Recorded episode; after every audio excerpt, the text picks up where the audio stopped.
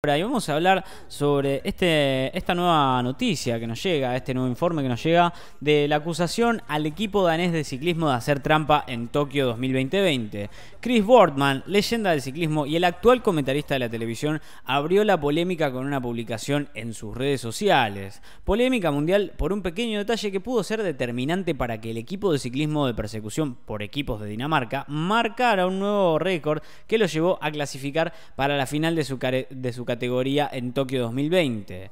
Eh, fue así el ex ciclista británico Chris Boardman, múltiple campeón mundial y olímpico, quien en sus redes sociales acusó a Norman Hansen, Niklas Larsen, Frederick Mansen y Rasmus Pedersen de hacer trampa para alcanzar el registro de 3 minutos 45 segundos 14 centésimas que quebró por 5 segundos el récord que Gran Bretaña había impuesto en Río en 2016. Todos los ciclistas con la misma lesión en ambas piernas requieren cinta médica en la parte delantera de las piernas, coincidentemente y exactamente donde sería ventajosos en términos aerodinámicos, dijo, ¿no? Así lo escribía en su cuenta de Twitter, ¿no?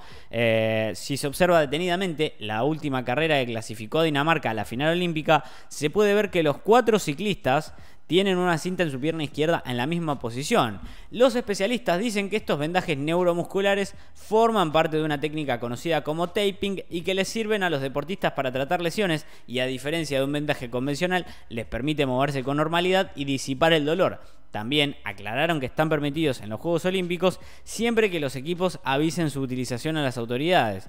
Pero Boardman fue todavía más lejos con su incriminación y señaló, dijo esto, para aclarar, creo que el equipo danés coordinó el uso de la cinta con la UCI. Sin embargo, en la página 73 del reglamento de la UCI, en el segmento 1, especificación 3033, se prohíbe incluir cualquier elemento no esencial cuyo propósito no sea exclusivamente el de vestir o el de protección. Se aplicará también respecto de cualquier material que no sea en sí mismo una prenda de vestir, dice esto.